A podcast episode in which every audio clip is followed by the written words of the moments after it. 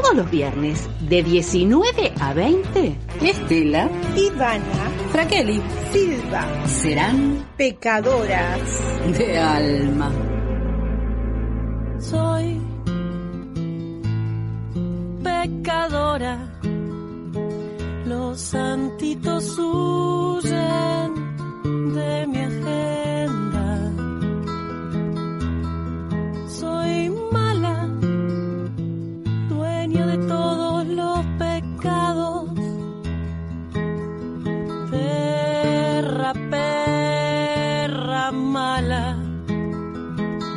ya quisiera tu Dios ser parte de mi altarcito que aunque parezca chiquito de seres sabe más que me digan si es acá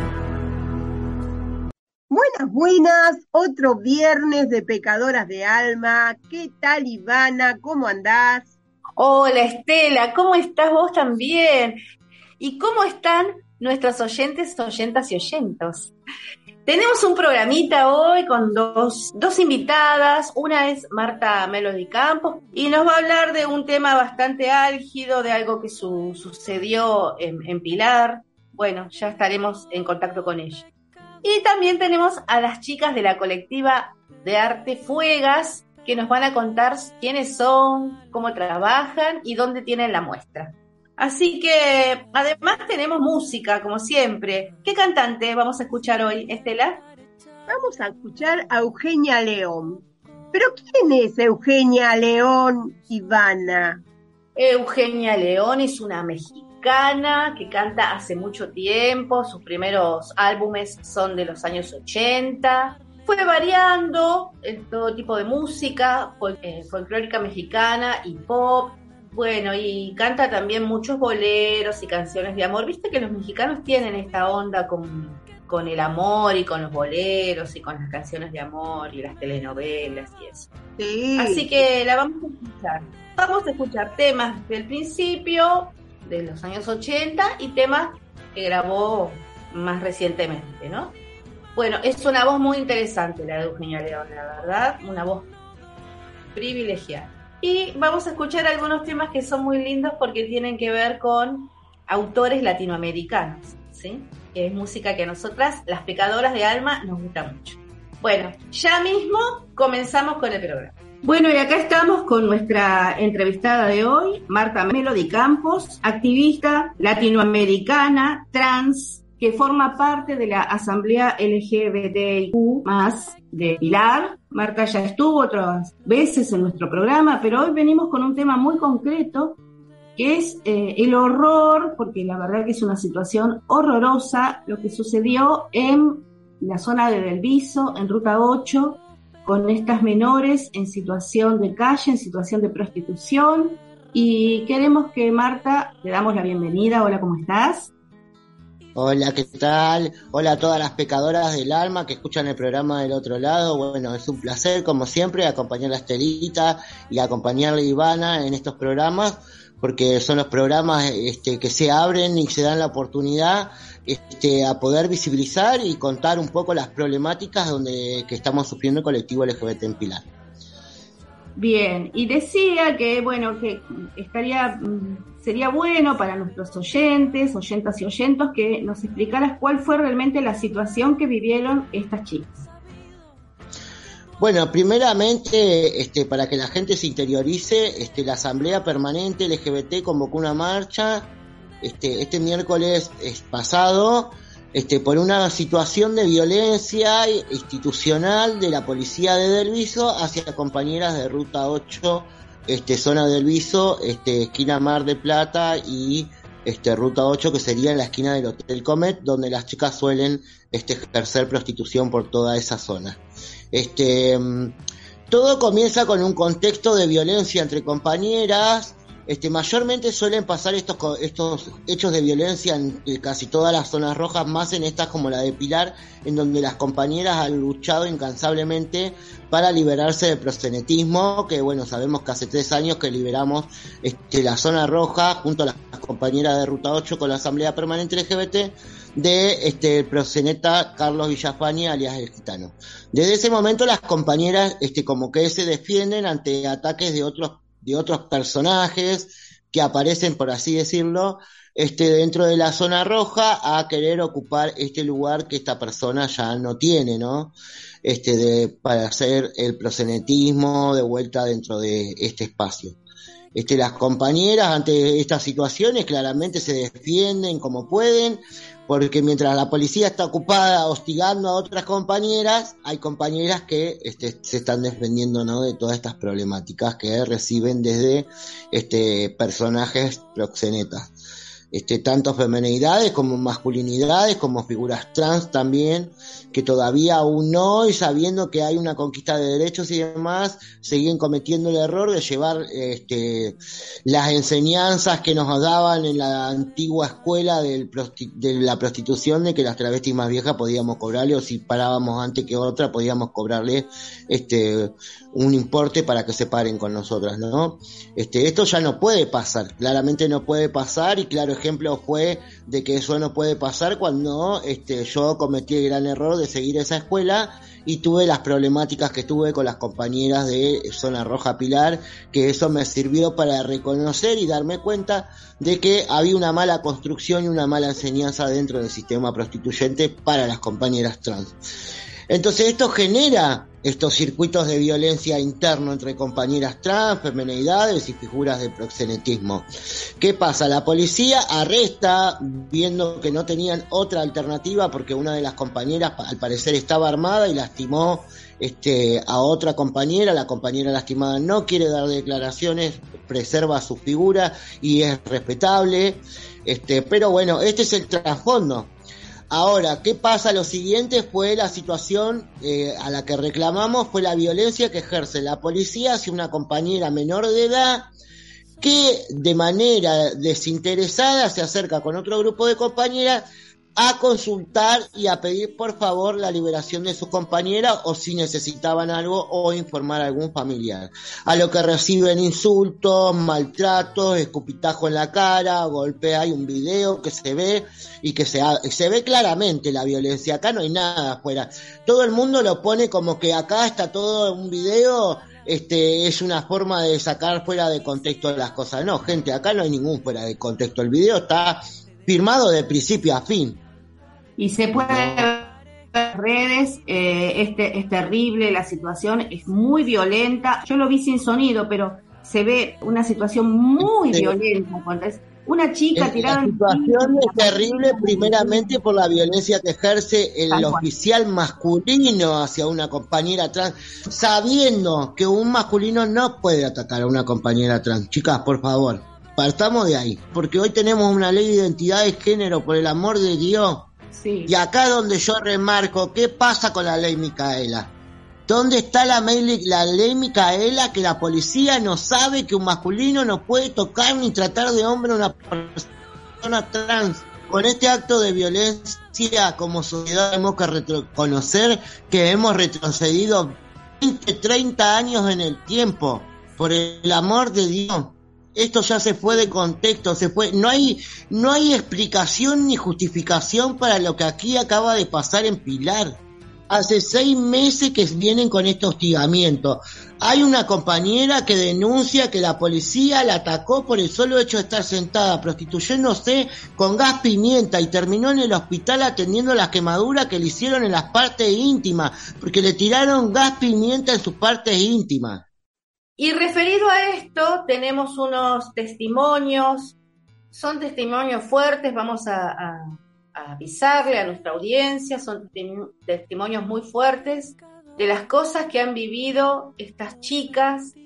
La mayoría de ellas son menores de edad, hay un testimonio realmente muy, muy desgarrador, dos en realidad. Y bueno, vamos a escuchar.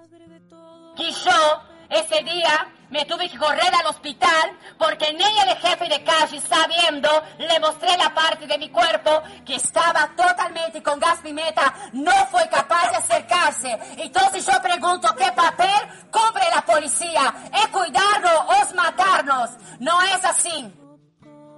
me terminan agarrando, me mandan adentro, grabándome, tratándome como un perro, como que yo era un bicho, firmándome, diciéndome que yo no tenía que haber nacido y me golpeaba. Durante todo ese transcurso, a mi compañera Celeste también la agredieron ahí adentro, la trataron de hombre, nos verdullaron de cualquier manera por haber, nos recagaron a palo como ellos quisieron, nos hicieron agachar, nos metieron los dedos. Vamos a denunciar a cada oficial de policía porque sabemos quiénes son, con nombre y apellido. La verdad que fueron unos testimonios terribles, terribles, como si hubiésemos estado en, en época de dictadura, en la época donde donde se maltrataba porque sí y se sentían los dueños de la vida de todos. Es terrible, terrible lo que le está pasando a estas chicas, la verdad que sí. ¿eh? Todos los derechos vulnerados terriblemente. Esto es tortura, Marta. ¿Qué ¿eh? vamos a decir? ¿Que la culpa la tienen las pibas? Como quieren dibujar y tapar todo ahora con el dedo, culpándole a las pibas que todo pasó porque se cagaron a palo en una esquina. Las pibas se matan en una esquina porque nadie, nadie se acuerda que las pibas están paradas ahí y que se tienen que defender como pueden, que viven a su suerte. Esto para, para ponerlos en contexto de lo que pasa socialmente con las chicas. Sí, que no es eh, para menos, que no se, como vos decís, se retrocedió como 20 o 30 años en cuanto a, derechos de las personas, ¿no? Pero no es para menos porque eh, no, se puede creer que todavía pasen estas cosas. Los otros días te decía, hablábamos de la ley Micaela y que todavía falta tanto, a pesar de que hace bastante que está vigente la ley Micaela, todavía falta tanto, tanto, tanto por llegar a, los organismos oficiales. Hay como una eh, falta de conocimiento de cómo tratar ciertas situaciones no es lo mismo tratar una situación de violencia, no sé, en la cancha de fútbol que una situación de violencia eh, como han vivido estas chicas trans. Hay que tener conocimiento, hay que saber cómo tratar a las personas. Perdón, ahí, este puntito como para tomar apuntes, ¿no? Una de las soluciones para que la ley Micaela empiece a tomar curso y realmente tenga un, un resultado positivo en la sociedad es que la ley Micaela no la dicten profesionales de la salud, no la dicten una abogada, no la dicten una jurídica, que la dicten las personas del territorio, que son las que saben lo que pasa. Es para eso se pensó la ley Micaela, no para que me venga una profesional a decirme cómo yo tengo que ser. Bueno, lo que nosotros necesitamos es que la ley Micaela concientice y para eso se pensó la ley Micaela, porque yo me acuerdo que cuando luchábamos por la aprobación de la ley Micaela era ese el objetivo. Y hoy en día lo usan para poner cargos políticos. ¿Hasta cuándo vamos a vivir en un sistema así? Está muy claro el planteo y las pecadoras del alma coincidimos con ese planteo, pero nos lleva a otro tema. Así que vamos a hacer una pausa, vamos a escuchar un tema musical y, y después vamos a, a seguir con este otro tema que es otra pregunta que te queremos hacer. Bueno, cerrando este primer bloque, vamos a escuchar a Eugenia León, como había dicho Ivana, en Vamos a andar esta canción de Silvio Rodríguez que habla del compañerismo. De la acción colectiva. Exactamente. durables. Bueno.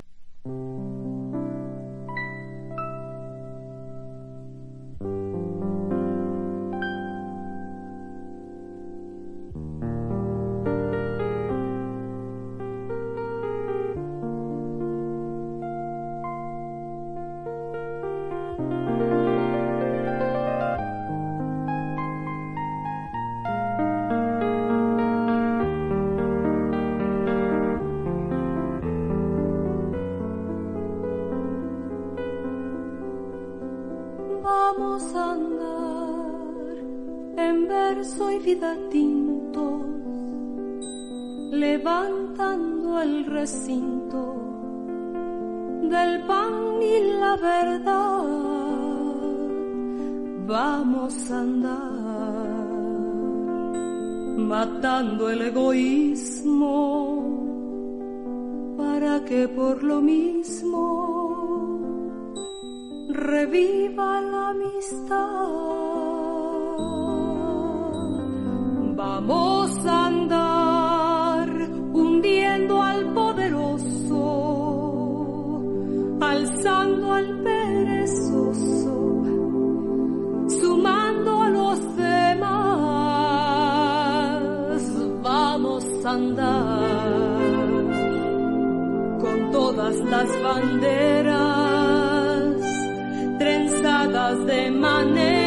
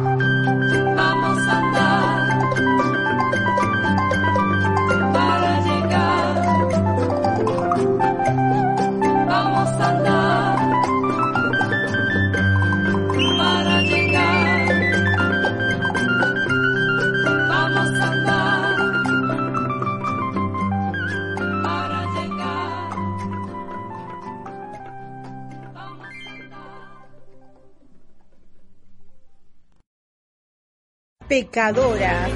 De alma.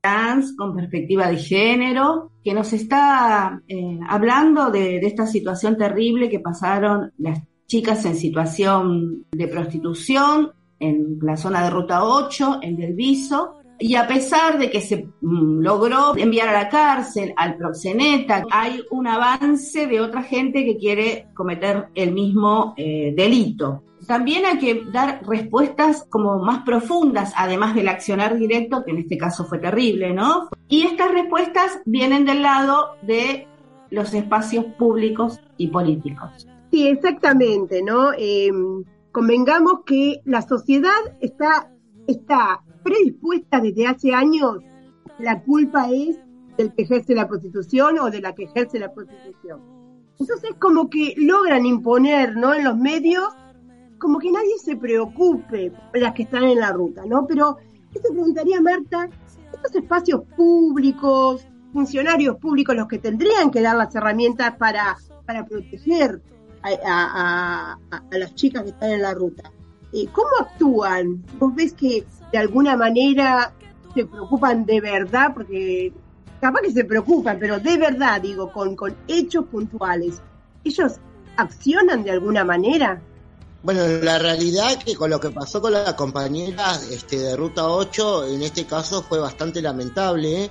este, porque a la hora que se convocó a los distintos espacios a promulgarse, si bien muchos espacios fueron caritativos y fueron solidarios, este, y fueron sororos con las compañeras, este, participaron de manera este, este, acompañando, ¿verdad? Y eso es valorable, este, como sosteniendo eh, el reconocimiento de que la lucha de las compañeras era justa, pero ¿qué pasa? Hay también todo un trasfondo en donde nadie se ha promulgado este, de distintos espacios del poder, del poder, gente del poder, este, a acompañar a las compañeras de Ruta 8. ¿Por qué comento esto? Porque es importante entender que como nosotros, la mayoría de los dirigentes de Pilar, sean o no del colectivo LGBT, no pueden permitir que esto siga pasando. ¿Sí? Depen- independientemente de la corriente partidaria a la que pertenezcamos, acá hay una vulneración de derechos humanos desde un cuerpo policial. Y así como nos damos y nos tomamos el tiempo de armar actos públicos y de generar este conciencia de memoria, verdad y justicia, a la hora de generar la conciencia, sí, todo muy bien. ¿Y en el ejercicio qué pasó? Pequeño detalle como para autocri- autocriticarnos como políticos, como dirigentes, como partidarios. Vos sabés, Marta, que esto, me, esto que estás diciendo me hace como acordar o me lleva a, ver que es lo mismo que pasa con los pueblos originarios. ¿Vos viste? Parece que hay un montón de gente que se ocupa de ellos, pero cuando realmente tienen que ir a defender las tierras, a que tengan salud, a que tengan educación, es como que no accionan, ¿no? Es como que son dos, dos, dos, este, dos grupos de personas. Sí, Totalmente, y nosotros, y, no- y los mismos dirigentes, y los mismos, los mismos políticos que están formando parte del gobierno, tanto de las distintas corrientes partidarias, porque hay 20 mil millones de corrientes partidarias dentro de un consejo deliberante, dentro de un, de un municipio, entonces, gente, ¿qué está pasando? Tomemos conciencia. Eh, tomemos conciencia que la solución no es dejar estas problemáticas o estas tareas en manos de personas heterosexuales, sí, que se piensan que por hacer un curso de género, diversidad sexual o tener una diplomatura o tener una maestría las hace profesionales en género y en diversidad sexual. No las hace profesional en la materia un título. No. Eh, porque la única manera de poder lograr la contención para estas problemáticas es dejar que las compañeras del territorio tengan en su lugar también dentro de los lugares de discusión política, dentro de las mesas de partidistas, partidistas, porque si bien hay un montón de organizaciones que albergan diversidad sexual, yo no veo ninguna compañera sentada aún en el Consejo Deliberante debatiendo y discutiendo eh, las políticas públicas que allí en el Consejo Deliberante se deben gestionar para regularizar estas problemáticas de urgencia. Eh, Claro. y esto es una llamada de atención no solamente para el Frente de Todo, sino es una llamada de atención para cada frente que allí en el Consejo Deliberante se alberga, porque tienen una comisión de género y diversidad sexual, pero ¿quiénes debaten nuestras políticas públicas? Personas heterosexuales cis que ni siquiera tienen la más pálida idea que lo que es vivir para en una esquina y sufrir toda la violencia que nosotras tuvimos que vivir, no solo de la sociedad, sino de la policía y ahora también de los gobiernos que los gobiernos también pasados lo hemos sufrido, pero esta vez mucho peor, porque supuestamente tenemos un gobierno popular que tiene que acompañar y estar. Es su responsabilidad. Hay una situación, eh, en mi barrio se dice careta, no sé si soy clara, de la sociedad, ¿no? Que el discurso va para un lado, pero el accionar no tiene nada que ver con ese discurso. El otro día leía que para el Mundial de Fútbol de no sé dónde, las camisetas de la, de la selección van a ser violetas. En estos momentos el fútbol tiene a dos figuras de estas así re famosas, que no los quiero ni nombrar, con denuncias sobre violencia de género, con eh, denuncias sobre que no pasan el dinero para el alimento de sus hijos y que lo siguen, le siguen pagando, lo siguen dejando jugar. Entonces no me vengan con que ahora se van a poner la camiseta. Acá donde seguimos cometiendo el error, que seguimos dejando, que seguimos dejando que personas ajenas a las problemáticas sean los que conduzcan las decisiones de estas problemáticas o de cómo visibilizarlas. Hablemos literalmente y hablemos con la verdad. Tenemos una directora de diversidad sexual que está bajo el mandato de dos personas heterosexuales cis. Porque primero el intendente es una persona heterosexual cis, masculino. Y vayamos a saber cuánto interés de mirada, de mirada inclusiva tiene. Y no está mal que sea una persona cerrada, porque venimos de mamar todo eso toda la vida. Pero mostrar el interés de sentarte a debatir con las compañeras para poderlas ayudar, porque es tu responsabilidad como intendente.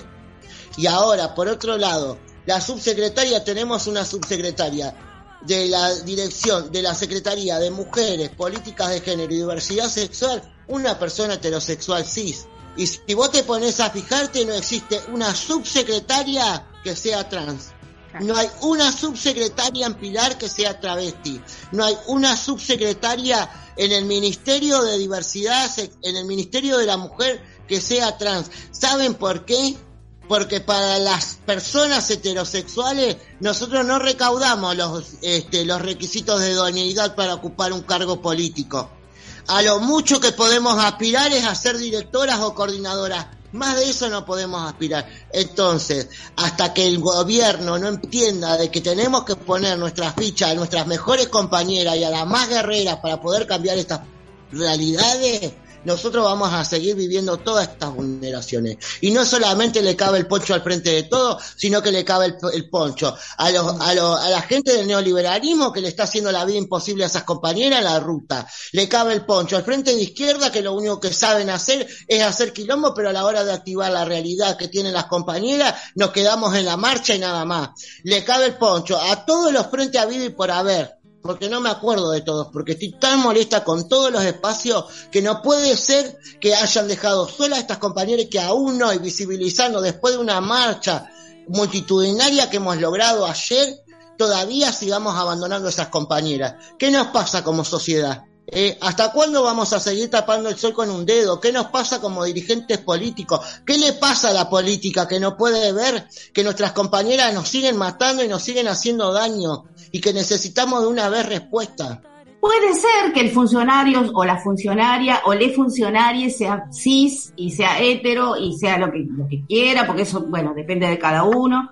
Pero eh, es un poco de soberbia no tener una, eh, un asesoramiento, aunque sea, de las personas trans. Por lo menos alguien que te diga cómo mm, manejarte con ciertas situaciones, cuáles son las necesidades. Hay que abrir un poco más, además de la, poner la oficina, instalar el escritorio y, y el teléfono listo para, el, eh, para el periodismo y para la difusión, bueno, abrí eh, también tu oficina para que la gente que realmente necesita esos espacios para, que, para ser defendida, bueno, para que tenga un- una visión, me parece, ¿no?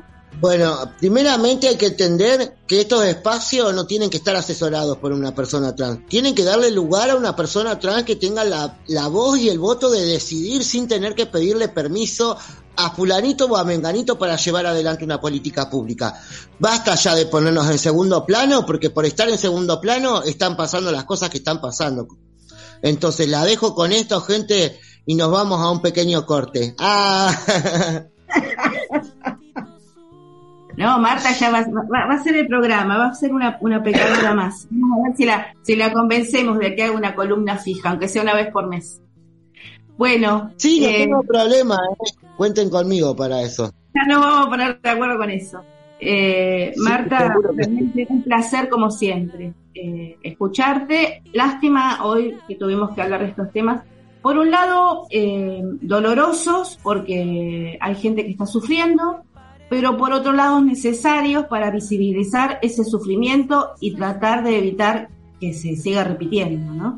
Y, como sociedad les decimos a nuestros oyentes, oyentas y oyentos que sabemos que todos tenemos muchos problemas, que la economía, que lo que cuestan las cosas, pero también hay otra gente que está sufriendo un montón y que necesitamos el apoyo de toda Sí. la sociedad.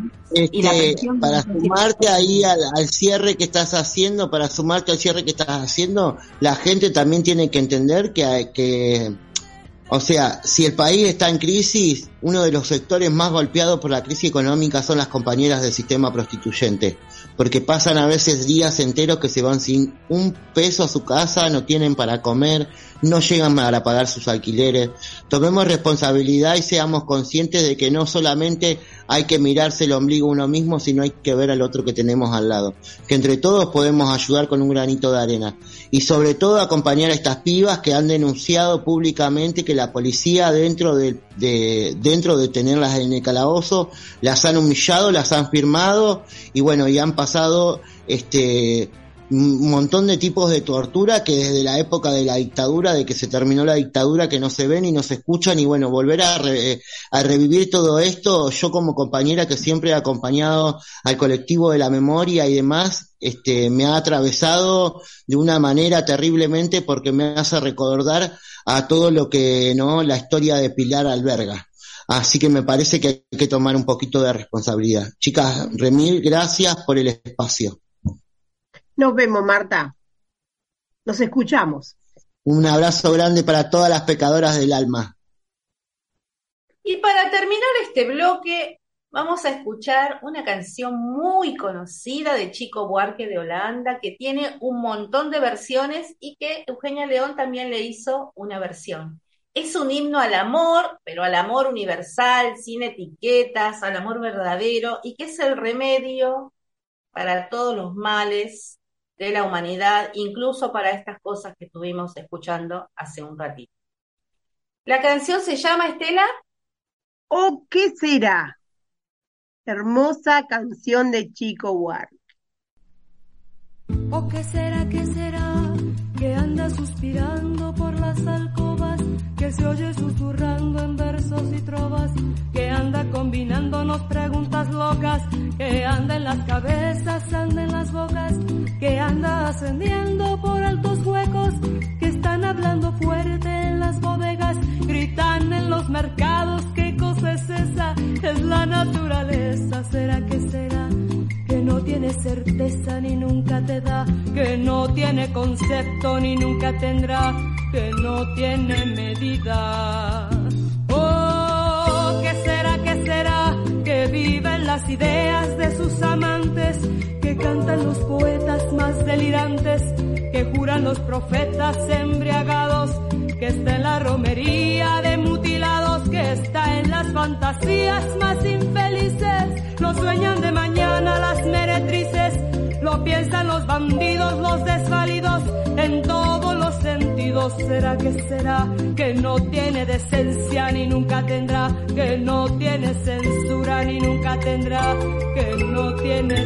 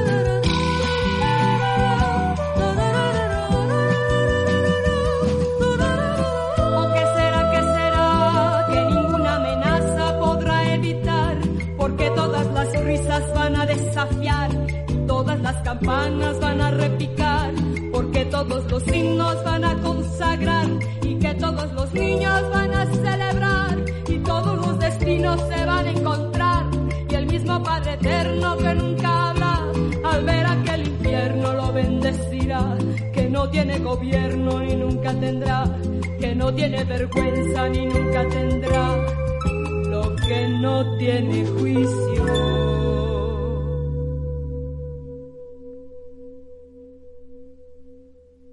Pecadoras. De alma.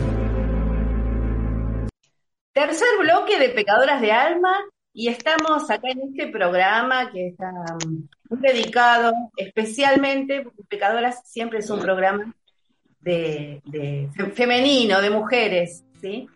Eh, pero hoy está especialmente dedicado a, a problemáticas que son eh, muy complejas y también a cuestiones que tienen que ver con el esfuerzo que significa, por ejemplo, en este caso, hacer arte. Eh, estamos con dos representantes de la colectiva de mujeres artistas Fuegas. Es una colectiva de, la zona de San Miguel. Eh, bueno, las chicas nos van a explicar después si, se extiende a, a Malvinas, a las zonas aledañas, ¿no, José Sepas? Y, y bueno, estamos especialmente con Andrea Musolón y con Ana Laura Benzo, que son integrantes de la colectiva Fuegas, y que ellas nos van a contar qué, en qué consiste, qué es Fuegas. Buenas tardes. Hola, buenas tardes. Bueno, muchas gracias por la invitación primero. Eh, realmente es un placer poder com- comunicar ¿no? a, la, a la comunidad lo que hacemos, eh, eh, bueno, cómo nos conocimos y etcétera, todas esas cosas. Bueno, acaba de hablar Anita Benzo, así que ahora nos va, eh, le pasamos la palabra a Andrea Musolón. Hola, buenas tardes, ¿cómo están? Eh, bien, bueno, gracias también como dice Anita por agradecer el espacio. Nosotras eh, somos parte de la colectiva Fuegas. Eh, ya tenemos casi cuatro años, ¿no, Anita? Eh, tres y medio, sí. Tres un y poquito medio, menos. vamos para cuatro, vamos para Vamos para cuatro, porque cuatro. vamos para cuatro. Así que bueno, felices de, de que hoy podamos contar quiénes somos y cuáles son nuestros proyectos. Bueno, y eso justamente me estás dando el pie. ¿Quiénes son? ¿Cómo surgió Fuegas? Bueno, eh, primero que empiece Anita. Bueno, eh, la verdad es que eh, un poco tuvo mucho que ver la, la universidad, ¿no? Porque con Andrea nos conocimos ahí en la universidad, la General Sí. Sarmiento. Eh, estábamos haciendo una diplomatura de artes visuales. eh, y bueno, tuvimos la oportunidad de exponer eh, juntas y bueno, y ahí pegamos onda. Nos dimos cuenta que nuestros trabajos podrían seguir creciendo y, y que, que tenían mucha mucha conexión, más allá de que hacemos cosas distintas, como que tenían una, una linda lectura entre ambas, ¿no? Y, y bueno, ahí dijimos, ¿y por qué no seguimos trabajando? Bueno, ¿y de qué manera nos empezamos a juntar? Y, nos planteamos, bueno, pero estaría bueno invitar a otras artistas, ¿no? Que no seamos nosotras dos solas. ¿Qué tal si invitamos a otras artistas? Y así fuimos como invitamos a, a compañeras de, escuela, artistas, a, a otras artistas que conocíamos siempre de la zona, ¿no? Eh, y se generó principalmente por una necesidad, porque en principio no sabíamos en qué iba a terminar esto eh, y nos dimos cuenta que, que la necesidad de juntarse era muy muy importante porque todas las que invitamos nos dijeron sí, sí, sí, sí, sí, y bueno, que ahí fue nuestro primer encuentro. ¿Será que desde lo individual, primero que todo cuesta más, mucho más, y además los resultados no son tan, eh, tan bellos, ¿no? Ya que estamos hablando de arte, eh, estética y políticamente, digo, bellos, ¿no? Eh, entonces, bueno, esta necesidad de juntarse. Vos hace un ratito decías cómo surgieron, ¿no? Surgió, estaban haciendo una diplo en, en la UNS, en la Universidad Nacional de General Sarmiento. ¿Cuántas cosas promueven esas diplomaturas de la Universidad Nacional de General Sarmiento? Y quiero recalcarlo, ¿no? Porque tiene que ver, por empezar, con eh, los objetivos de- del Centro Cultural, que es donde se hacen las diplomaturas, eh, con la necesidad que tiene la región, la zona, de, que siga existiendo este lugar, eh, y con la amplitud de oferta, porque eh, hay diplomaturas de arte, diplomaturas de actuación, diplomaturas de títeres, diplomaturas de, fotografía, de música, de cantantes, bueno, de, un montón de cosas. ¿no? Qué maravilla que podemos disfrutar de este espacio. Tal cual, tal cual. Yo creo que la universidad es fundamental para esta zona, sobre todo que es una zona en algunos aspectos muy hostil, ¿no? Eh, donde parece que solamente hay una mirada de- del mundo y, y no es así. Eh, por Mm. suerte, este, existen mu- muchos, muchos grupos y, y- y comunidades artísticas que, que hacen otra lectura de la sociedad. que hacen un nivel, porque si no estarían, como dice San Miguel, es una zona como muy especial en este Sí. punto de vista ideológico, ¿no? Mm.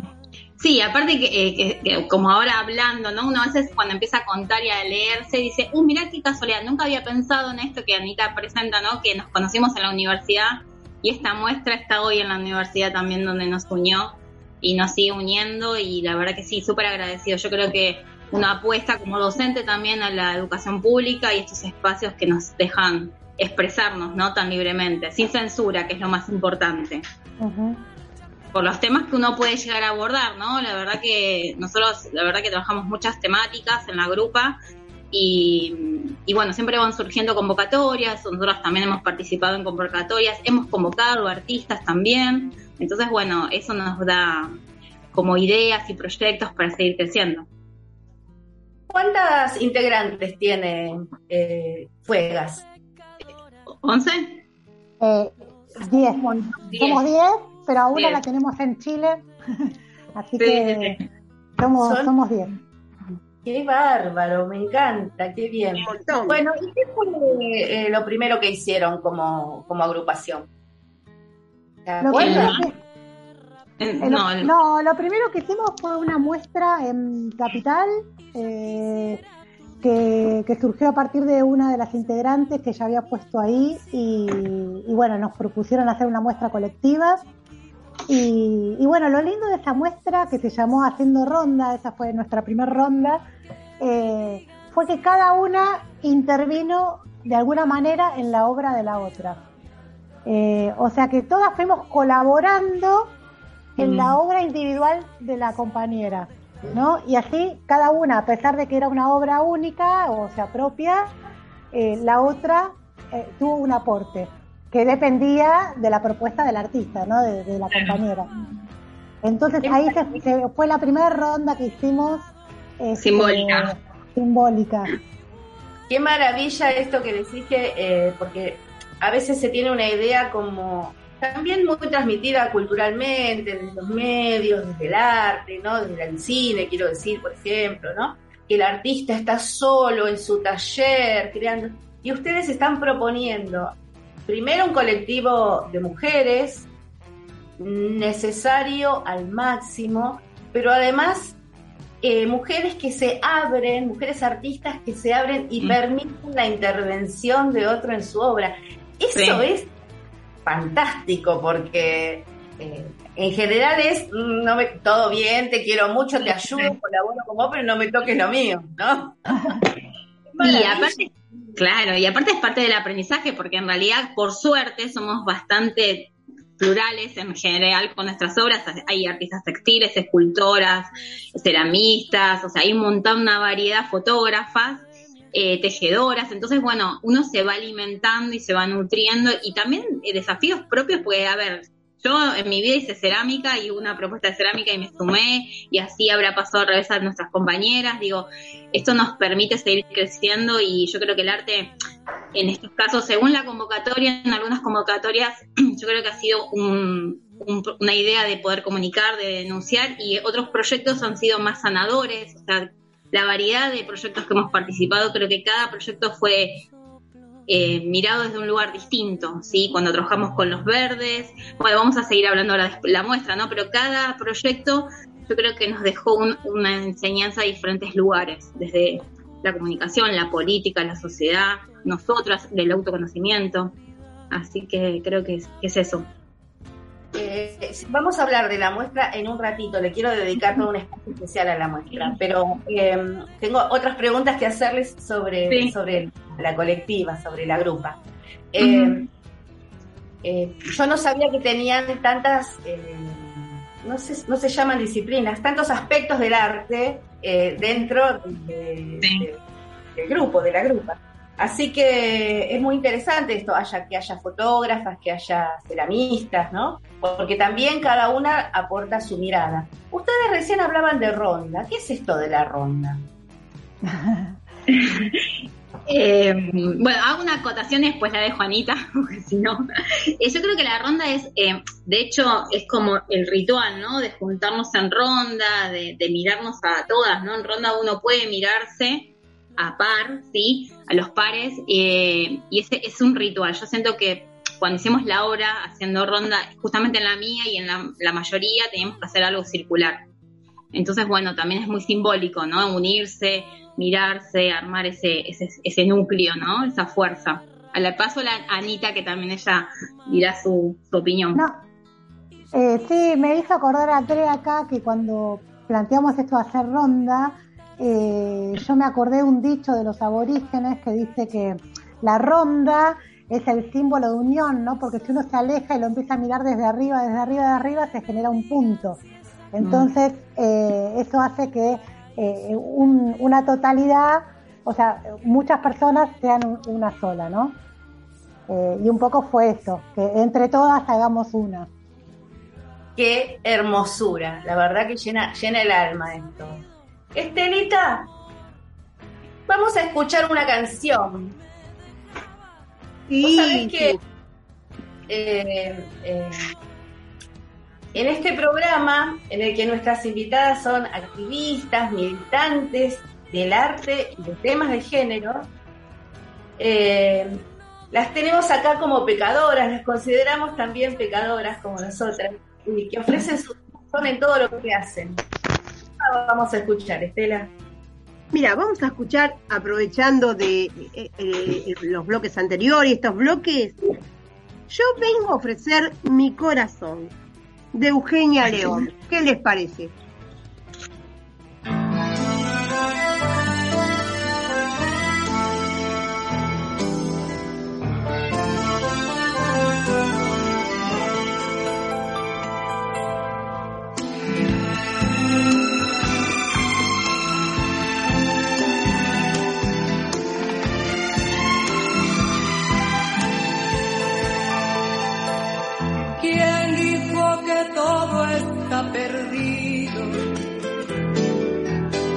Vengo a ofrecer mi corazón.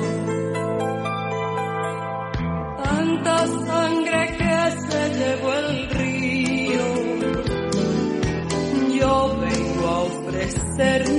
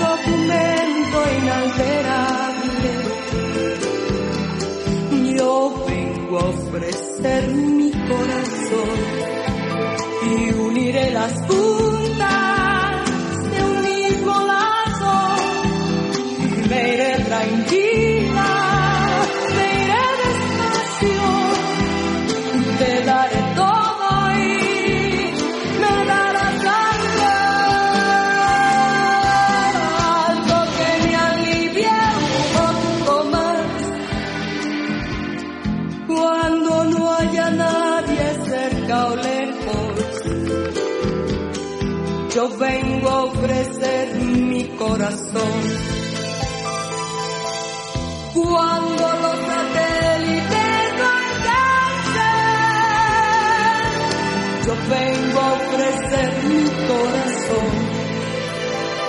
Y hablo de países y de esperanza, hablo por la vida,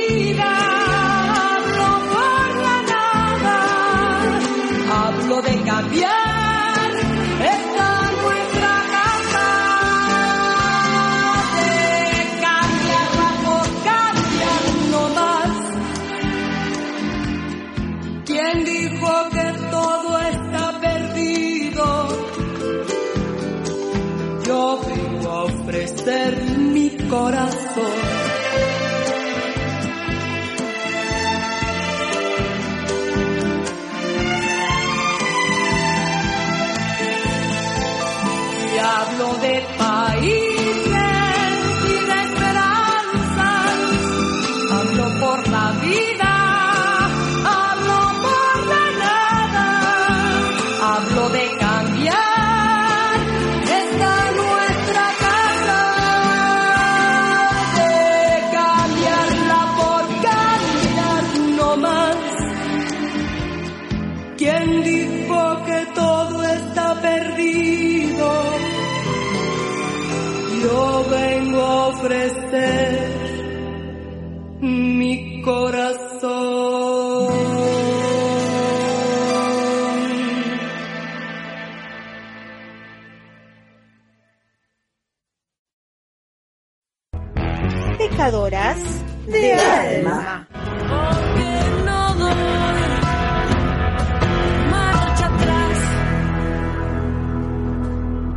Bueno, seguimos en el cuarto bloque hablando con las chicas de Fuega y hace un ratito nos contaban que había una muestra. Bueno, queremos saber de qué se trata, dónde es, cómo la podemos visitar. Bueno, la muestra está en el Centro Cultural de la UNS, en Roca 850, Roca y Muñoz, y va a estar hasta el 21 de septiembre. Y se puede visitar desde las 9 de la mañana hasta las 8 de la noche, todos los días. ¿Y en qué consiste la muestra? ¿Qué, disciplinas vamos a, poder ver? ¿Qué vamos a, observar? Eh, bueno, la muestra es eh, una retrospectiva de Fuegas a partir de la primera muestra que es eh, haciendo ronda. Eh, vas a ver un recorrido ¿no? por todos los proyectos que hemos participado en estos tres años y medio, acotados, porque nosotros también en lo que fue la pandemia, por suerte resistimos, o sea, el proyecto se armó mucho antes de la pandemia, pero nosotros seguimos en las redes mientras teníamos que estar en, en casa. Entonces, bueno, va a haber todo un recorrido fotográfico también, eh, documentado también de lo que hemos participado. Y la sala es muy linda porque aparte son dos salas grandes con subdivisiones, pero bueno, cada va a estar rojo, va a estar verde. Estas muestras también fueron recorriendo otros lugares en Capital. Entonces se vuelven a traer a, San Miguel, que es nuestro lugar de, nuestro territorio. Eh, así que bueno, eso es lo que se puede llegar a ver. Y también nosotros dejamos unos lugares para que la gente que visite la muestra nos pueda dejar una palabra, hay un libro también para dejarnos un mensaje. Por eso es muy importante ver qué le pasa al espectador. Nosotros sabemos que la obra se completa, se continúa y se expande con la, con la gente, ¿sí? Eh, a veces te pueden surgir comentarios que uno no podía imaginarse que puedan suceder. De hecho, hay muchas de las fuegas que son docentes y están, están llevando a sus alumnos a la muestra y es muy lindo ver la interacción del adolescente con la muestra, porque es muy lúdico. Hay una obra de Anita que es hermosa, que es un fuego, ¿sí? Y hay unas, unas- bueno, quiero que la vayan a ver, que es muy linda, con unas huellas nuestras que ella hizo en su obra. Y bueno, ver ese ritual, ¿no? Como los chicos se sientan, experimentan la muestra, la verdad que es muy gratificante ver las fotos. Así que bueno, Anita les va a seguir contando más de, de este lugar, pero la verdad que estamos muy contentas por la resonancia de la muestra. ¿Y quién organizó eh, los espacios? ¿Con qué criterio lo hicieron eso? Eh, bueno, todo el montaje fue decisión de todas, que lo fuimos decidiendo eh, un poco charlado antes y otro poco eh, estando en el espacio mismo, porque también estando ahí es diferente, ¿no? A veces uno tiene una idea y después estamos ahí eh, y, el, el- espacio mismo te va generando otras propuestas, ¿no? Entonces, bueno, fue decisión de, de todas, o sea, cada una iba aportando que podía ir acá, que podía ir allá, así que eh, fue lindo también, fue un trabajo de curaduría eh, grupal, como todo lo que hacemos.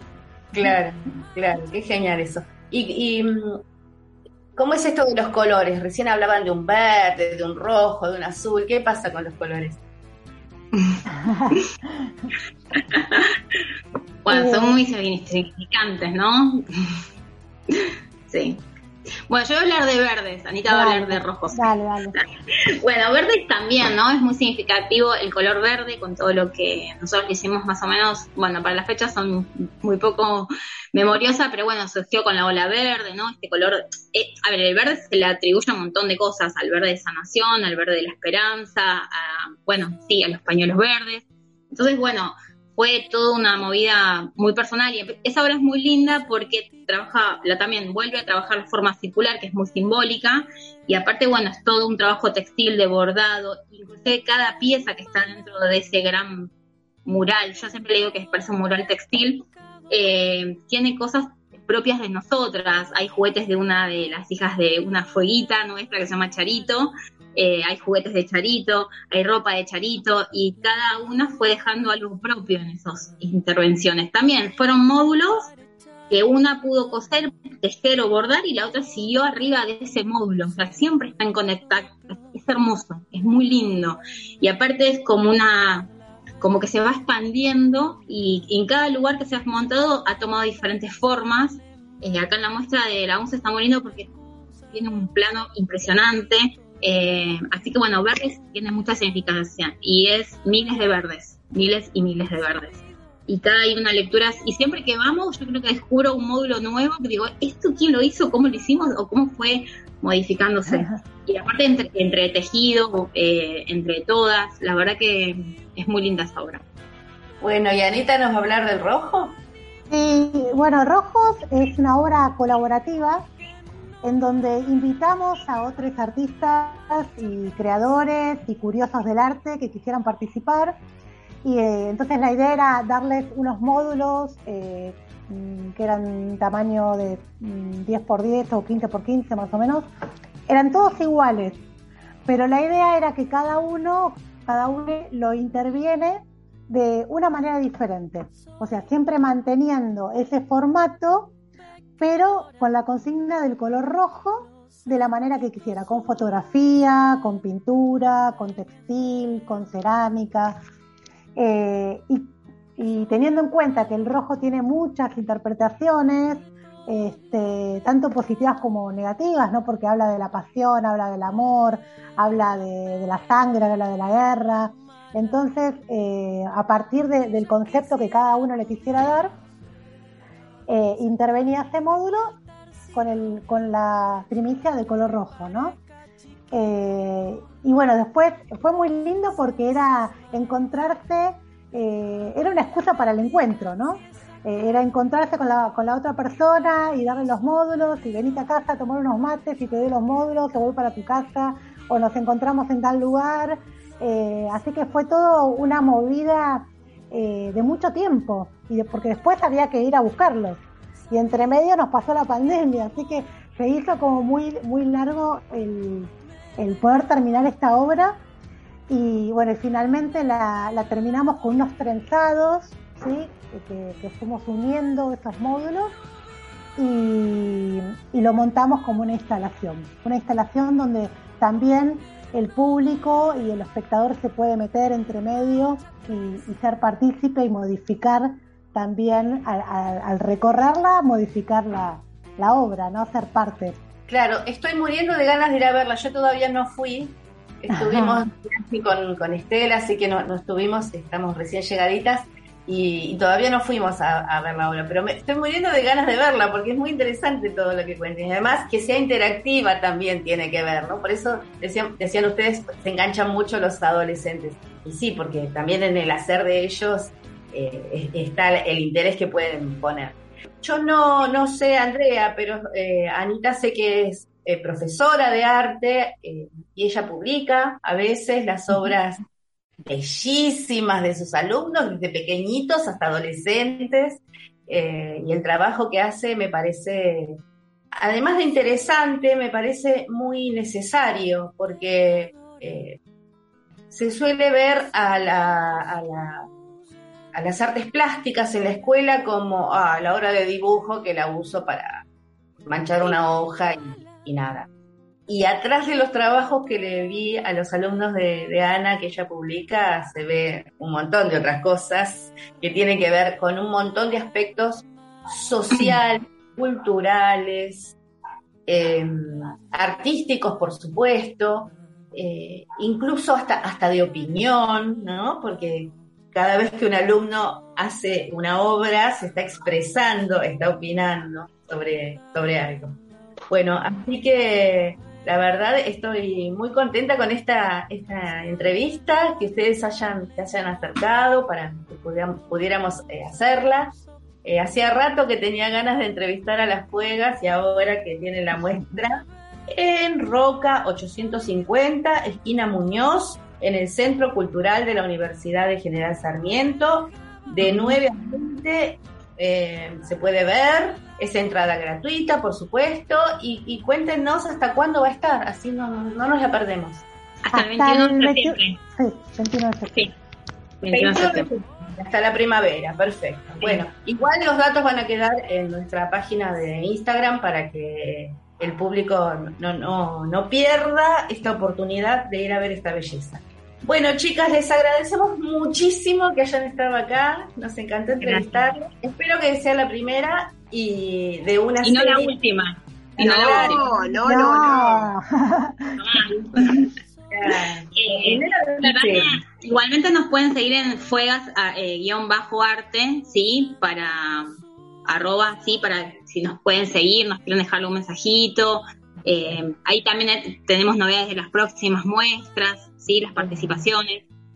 Entonces, Fuegas, guion bajo, arte, en Facebook y en Instagram. Sí. Sí. Perfecto. Bueno, muchísimas gracias. Y sabes qué, Estelita, nos vamos a ir. eh, hoy te estuvimos hablando poco porque estás un poquito mal de la garganta. Así que nos vamos a ir cantando. Sabes que les cuento a todas que entre los ritmos del norte mexicano, México tiene muchos ritmos eh, muy ricos, ¿no? Eh, pero en- entre los ritmos norteños se encuentran las rancheras y los corridos, que tienen la característica de hacer que lo trágico y lo festivo se, se unan y se expresen. Así que vamos a escuchar un tema, ya el, el título les va a decir, un tema por Peña León, eh, como para que nos vayamos sonriendo. En general las pecadoras los viernes nos vamos eh, bailando, hoy nos vamos a ir, no sé si están movidos como para bailar, pero sonriendo seguro. Tres veces te engañé y las dejamos hasta la semana que viene. Hasta la semana que viene todos. Chau chicas, muchas gracias. Chao, muchas gracias a ustedes. Nos encantó esta propuesta.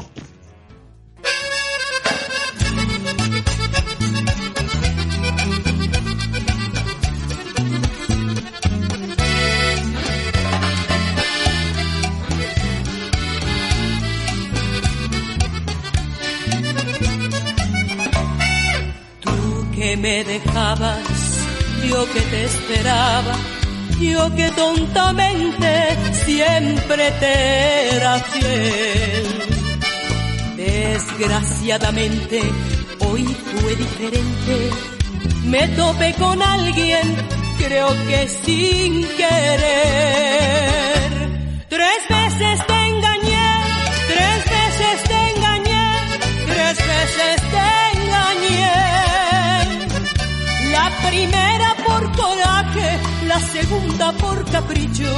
La tercera por placer. Tres veces te engañé, tres veces te engañé, tres veces te engañé. Y después de esas tres veces, y después de esas tres veces, no quiero volverte a ver.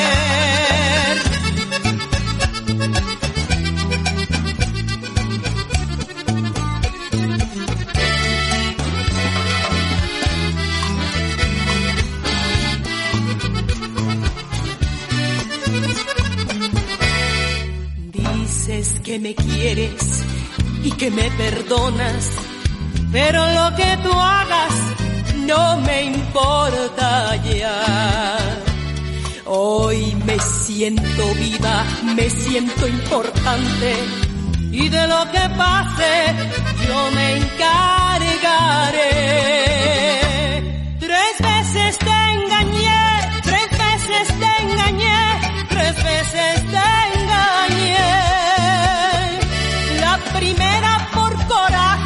La segunda por capricho, la tercera por placer.